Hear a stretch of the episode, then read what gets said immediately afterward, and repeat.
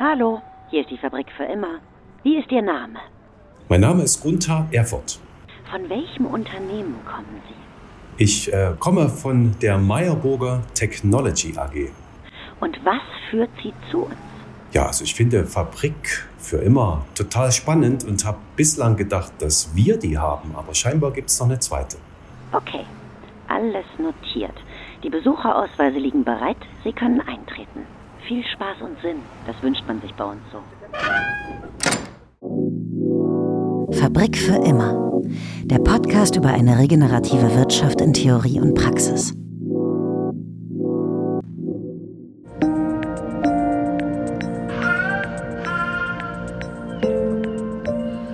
Ja, hi und herzlich willkommen zur 130. Nochmal, zur 130.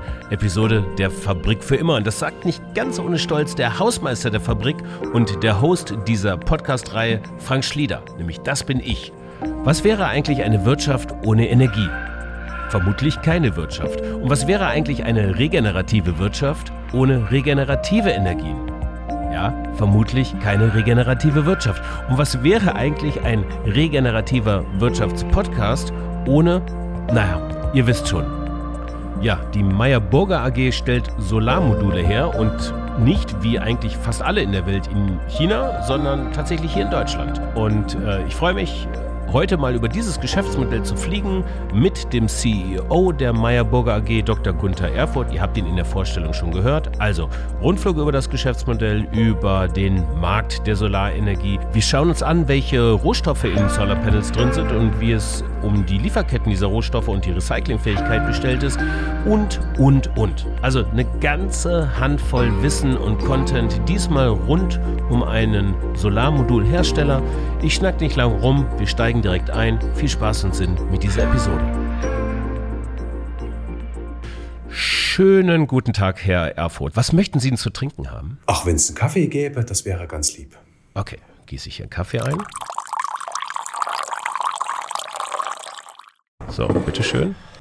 Ähm, achten Sie eigentlich beim Kaffee darauf, woher er kommt schon bei den Kaffeebohnen? Ja, also Deutschen Kaffee gibt's sogar auch, nämlich bei mir zu Hause. Ich habe ein paar Kaffeepflanzen, aber da sind pro Jahr immer bloß so drei, vier Bohnen dran. Also dann greift man schon zurück auf die üblichen Sourcen. Äh, aber er kann schon ganz gerne hierzulande geröstet sein. Das finde ich gut.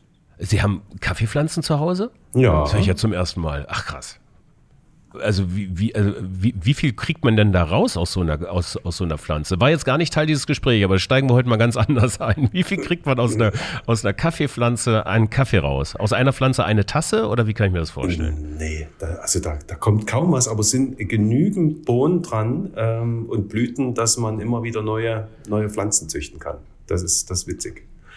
Okay, okay, alles klar. Okay, das schaue ich mir mal näher an, weil Kaffeepflanzen zu Hause züchten, vielleicht im Zuge von Klimawandel und so, wäre das dann irgendwie die. Ja, das Zeugs, das wächst hierzulande und ähm, wenn man es richtig kultivieren will, muss man wahrscheinlich ein äh, bisschen mehr tun, so mit Gewächshaus und so, aber das geht. Okay. Jetzt kommen wir mal zum Thema Solarproduktion in Europa. Ein super aktuelles Thema, gerade nach Ukraine-Krieg und weltweiten Lieferkettenproblemen. Sie sind ein deutscher Vorstandsvorsitzender eines Schweizer Unternehmens. Es wird designt in der Schweiz und es wird fabriziert in Deutschland. Meyer Burger, die AG ist gegründet 1953, habe ich gesehen auf ihrer Website. Ich bin ja Hausmeister und kein Journalist, das heißt, ich mache es mir gar einfach, entweder habe ich die Webseite oder äh, Wikipedia. Ne? Aber mit der Herstellung von Uhrensteinmaschinen habe ich gesagt, was sind denn Uhrensteinmaschinen eigentlich?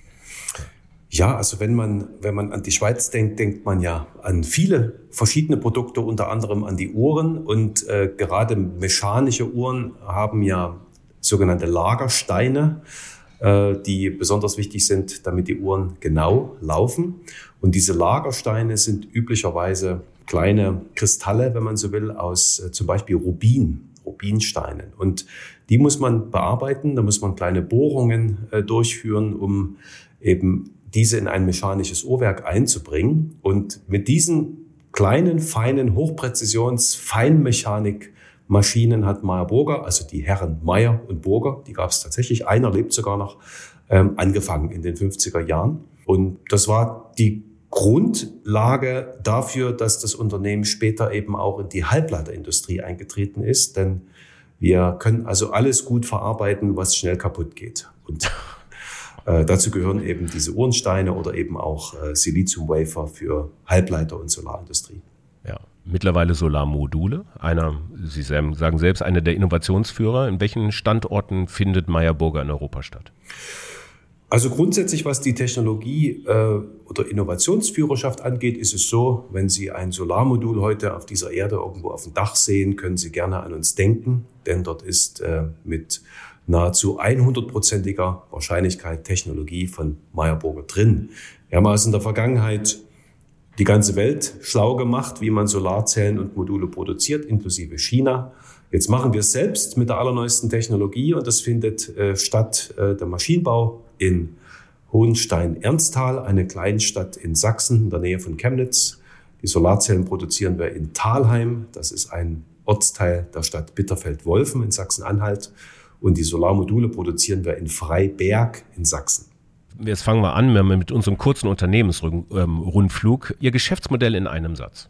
Das Geschäftsmodell in einem Satz ist grundsätzlich einmalig, denn wir entwickeln selbst Technologie, wir industrialisieren diese Technologie selbst. Das heißt, wir entwickeln und bauen die Produktionsmaschinen, die man benötigt, um Zellen und Module zu bauen und äh, produzieren letztlich die Zellen und Module und verkaufen die Module an den weltweiten Solarmarkt. Ich habe in der Fabrik immer so eine KPI-Fragerunde. Also ich frage dich erstmal die KPIs einer, äh, einer industriellen Leistungsfähigkeit ab und komme dann zu einem vielleicht KPI der Zukunft, einer nachhaltigen Leistungsfähigkeit, von dem ich glaube, dass man die vielleicht auch erzählen müsste. Und ähm, das machen wir mal im nächsten. Äh, Umsatz 2021.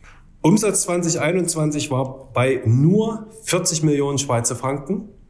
Ähm, hat damit was zu tun, dass wir gerade das Unternehmen transformieren. Das heißt, wir haben das alte Geschäftsmodell nur Maschinen zu bauen und zu verkaufen komplett eingestellt. Damit ist unser Umsatz, äh, der eigentlich hunderte Millionen beträgt, auf diesen niedrigen Wert runtergegangen und soll jetzt in den nächsten Jahren wieder hochgehen im Zuge des neuen Geschäftsmodells. Da könnte ich mir vorschlagen, äh, vorstellen, das hat Auswirkungen auf den Gewinn gehabt. Äh, wie hoch lag, äh, war, war der EBIT äh, 2021? Man muss die Frage anders stellen, wie niedrig war er? Er war also, er war also tiefrot, aber letztlich auch planmäßig aufgrund dieser äh, Transformation. Also EBIT lag bei unter minus 80 Millionen Schweizer Franken. Also wir haben äh, deutlich äh, hohen äh, Cashbedarf derzeit durch die Transformation. Und das Ganze dreht sich aber in den nächsten Jahren im Zuge des neuen Geschäftsmodells. Wie viele Mitarbeitende? Mitarbeitende zum ähm, Jahresende äh, Größenordnung 900. Und dann zu Schluss dieser KPI für eine nachhaltige Leistungsfähigkeit. Was, was, was würde da jetzt eigentlich mal kommen, wo man sagen wird, das geht jetzt nicht immer nur auf die Finanzkennzahlen, ne, wo man sagen, das, das ist wirtschaftliche Stärke, sondern welche KPI wird Ihnen einfallen, wenn es darum geht, eine nachhaltige Stärke, eine, eine, ja, eine regenerative Stärke der Zukunft auch ausdrücken zu können? Es braucht neue Kennzahlen vielleicht für eine zukünftige Wirtschaft.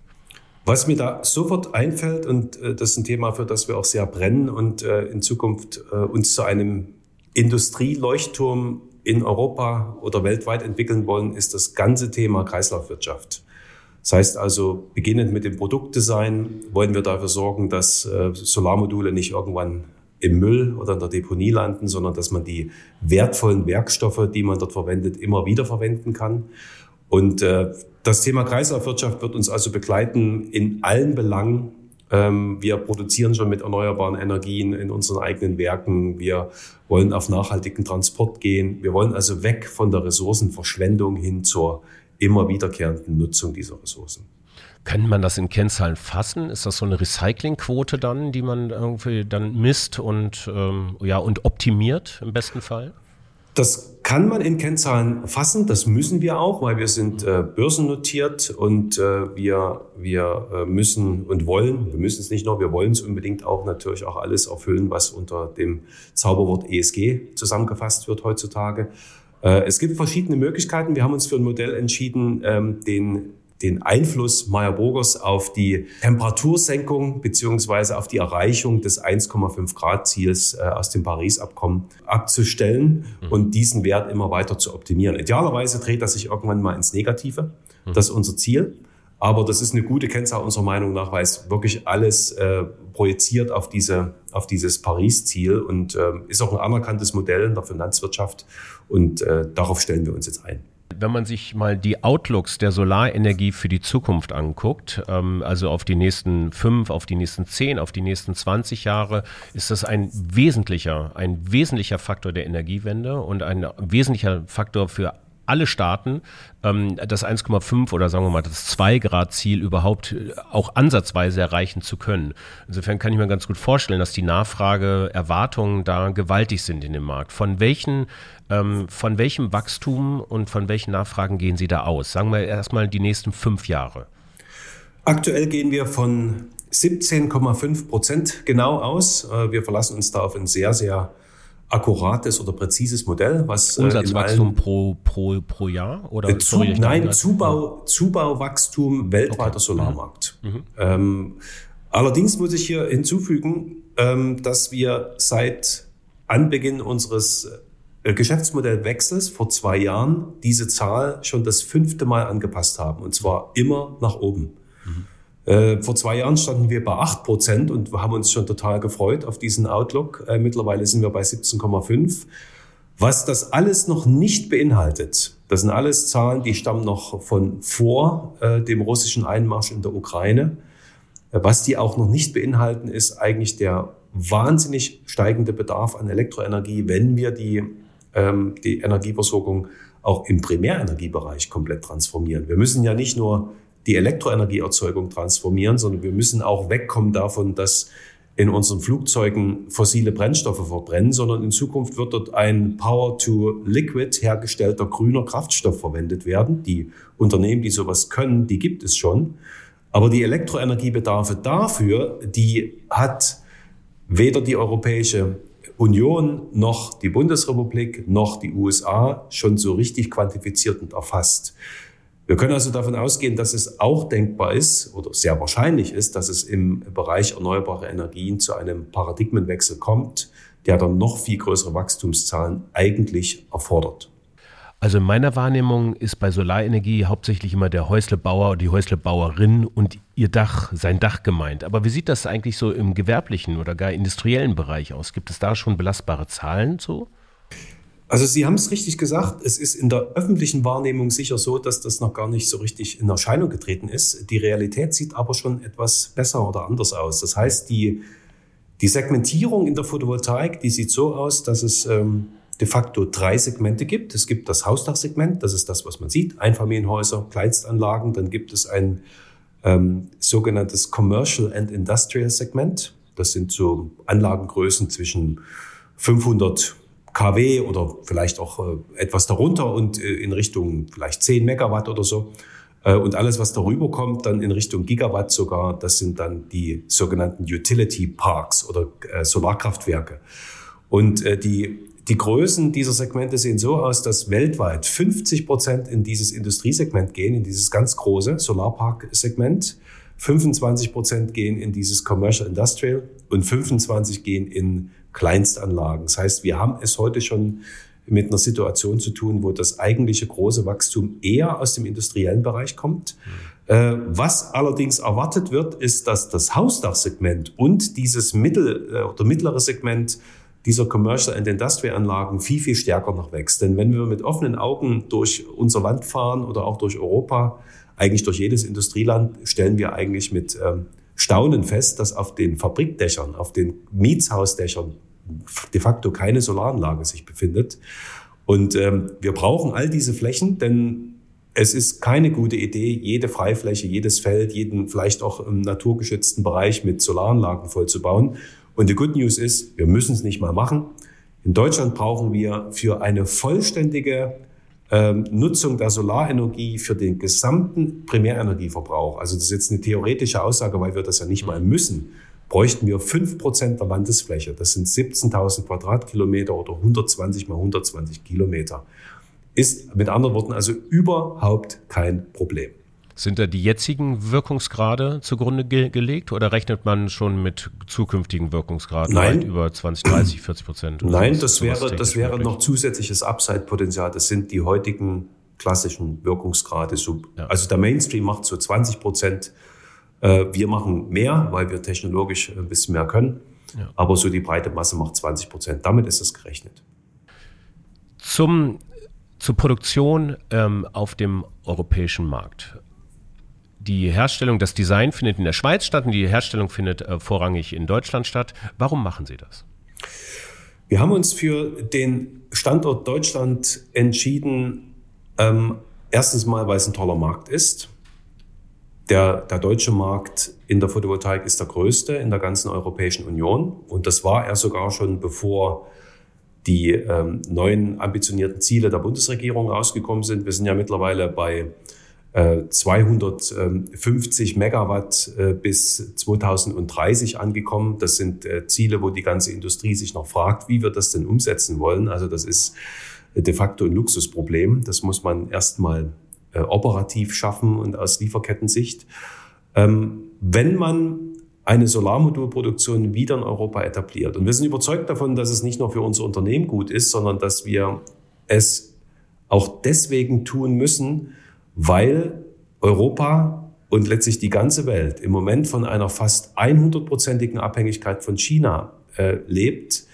Äh, wir kriegen gerade schmerzhaft vor Augen geführt, was das Ganze bedeutet im Gas- und Ölbereich. Und das sind nur 40 Prozent beim Gas, äh, vom Russi Abhängigkeit vom russischen Gas.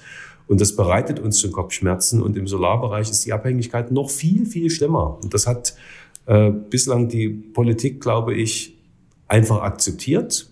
Ich will bewusst nicht sagen, nicht gewusst, das wäre falsch, aber einfach akzeptiert.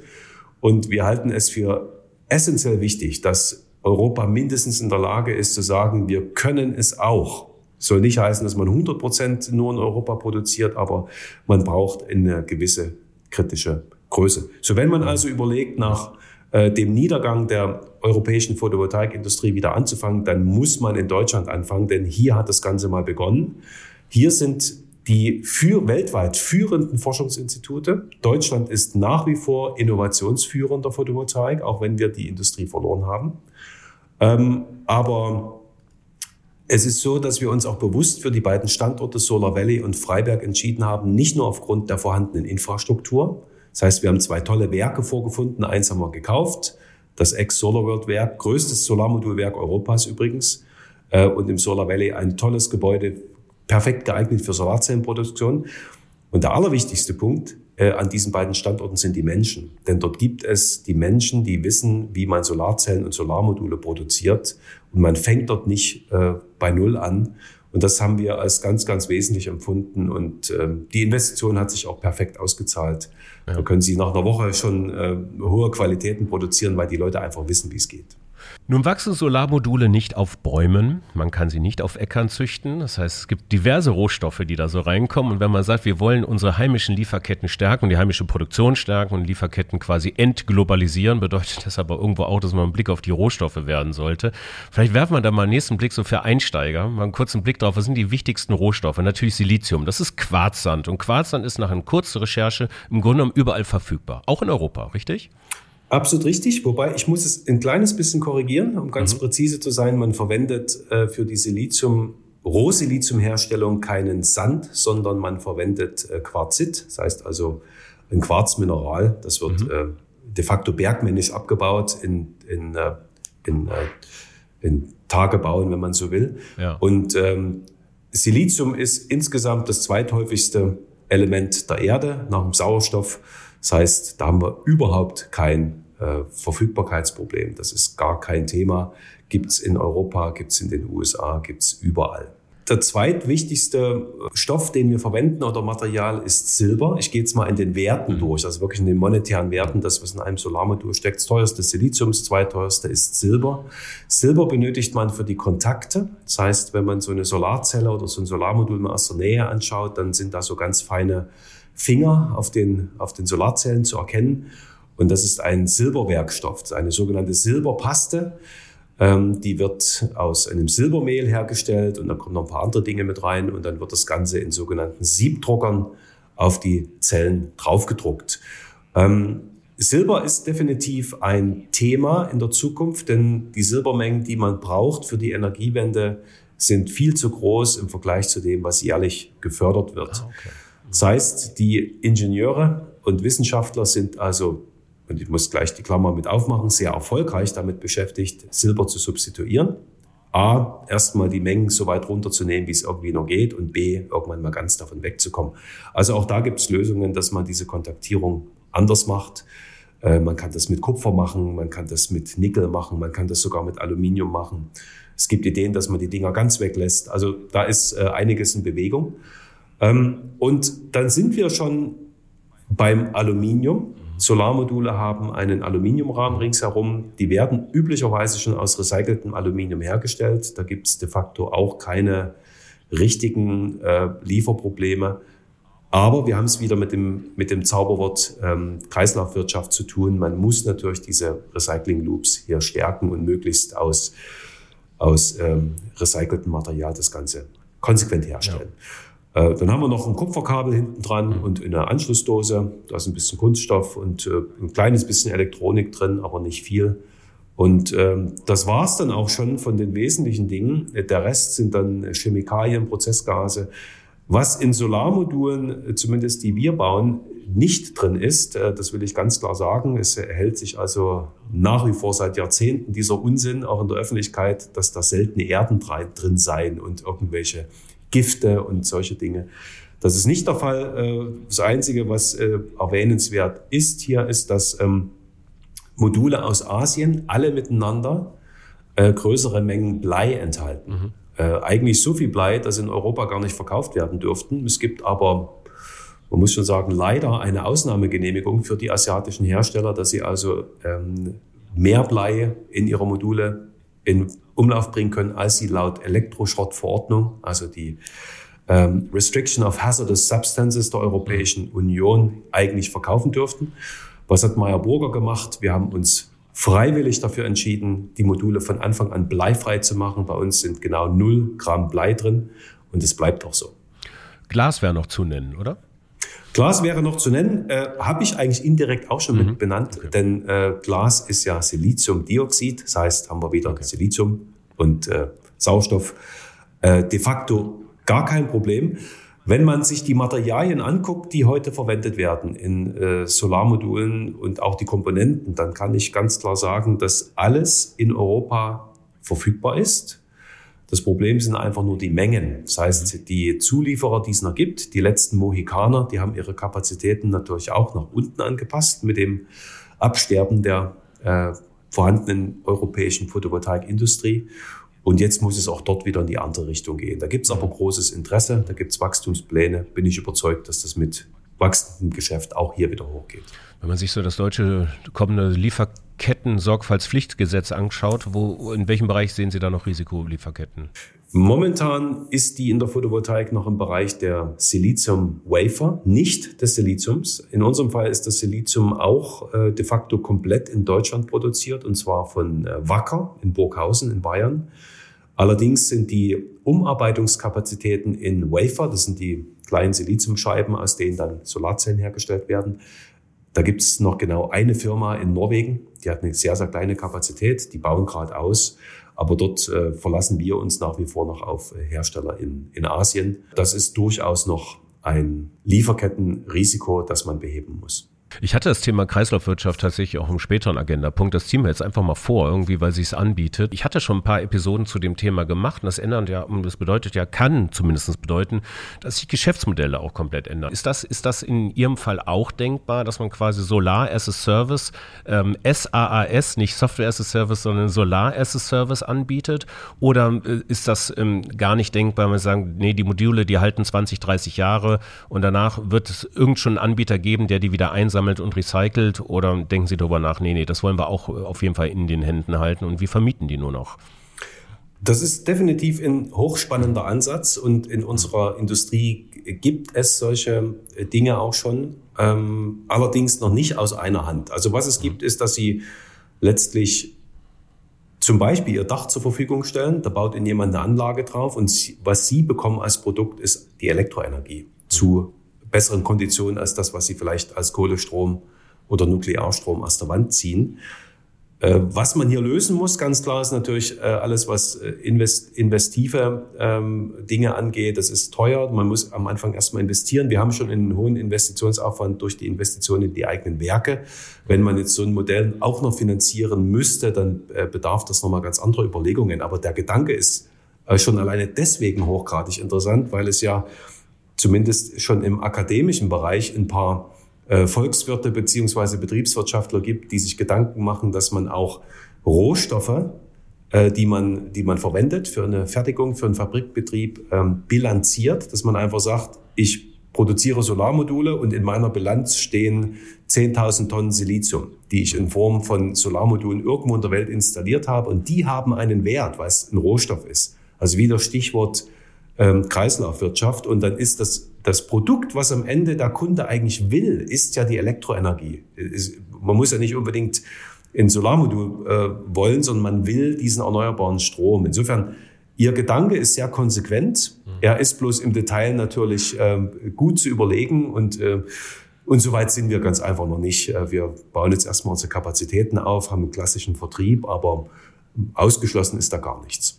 Eins nach dem anderen. Genau so. Genau.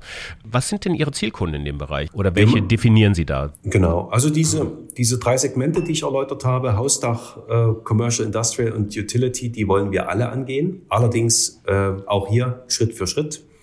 Wir sind äh, momentan de facto vollständig im Hausdachsegment unterwegs.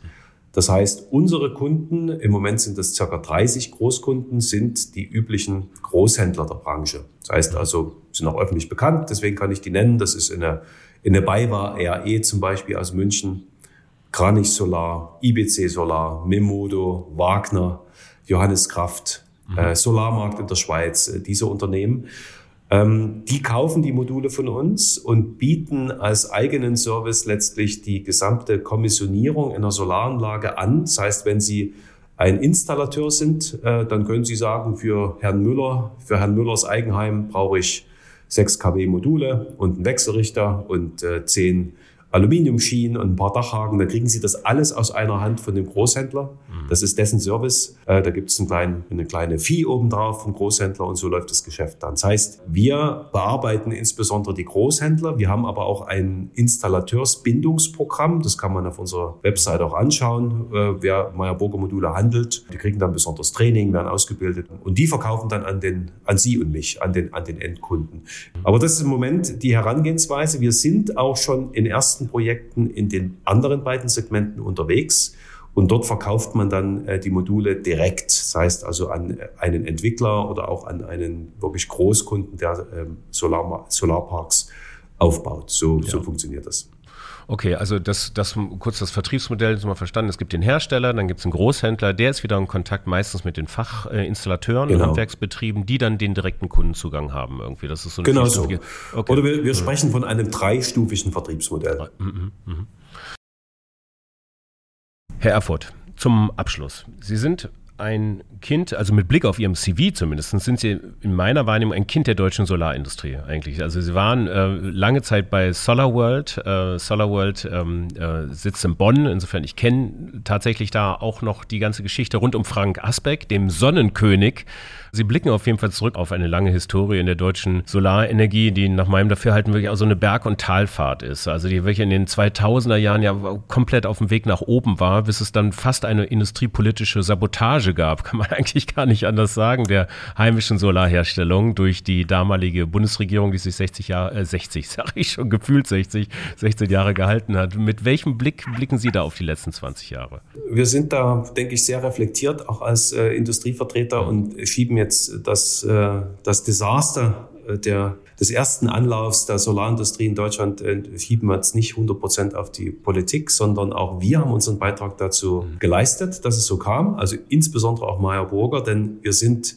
der weltweit größte Technologieausrüster dieser Branche gewesen. Jetzt liefern wir nur noch an uns selbst. Das heißt, die gleichen Technologien, die wir an eine Solar World verkauft haben oder an eine QSAS, die ging äh, am nächsten Tag äh, zu Longji, Jinko, Canadian Solar und QSAS in äh, Korea. Das heißt, am Ende haben alle das gleiche Produkt hergestellt, nämlich auf Basis unserer Technologie. Und das hat auch einen Beitrag geleistet, neben dem ähm, industriepolitischen Desaster, was politisch eben, äh, glaube ich, verbockt wurde. Ähm, was wir daraus gelernt haben, ist eben ganz klar, was wir nicht mehr tun dürfen, damit es sich nicht wiederholt. Und das ist dieser Technologieabfluss aus Europa. Und das ist unsere Lesson learned. Deswegen äh, vielleicht auch als zweite Antwort noch auf Ihre Frage, warum denn gerade in Deutschland?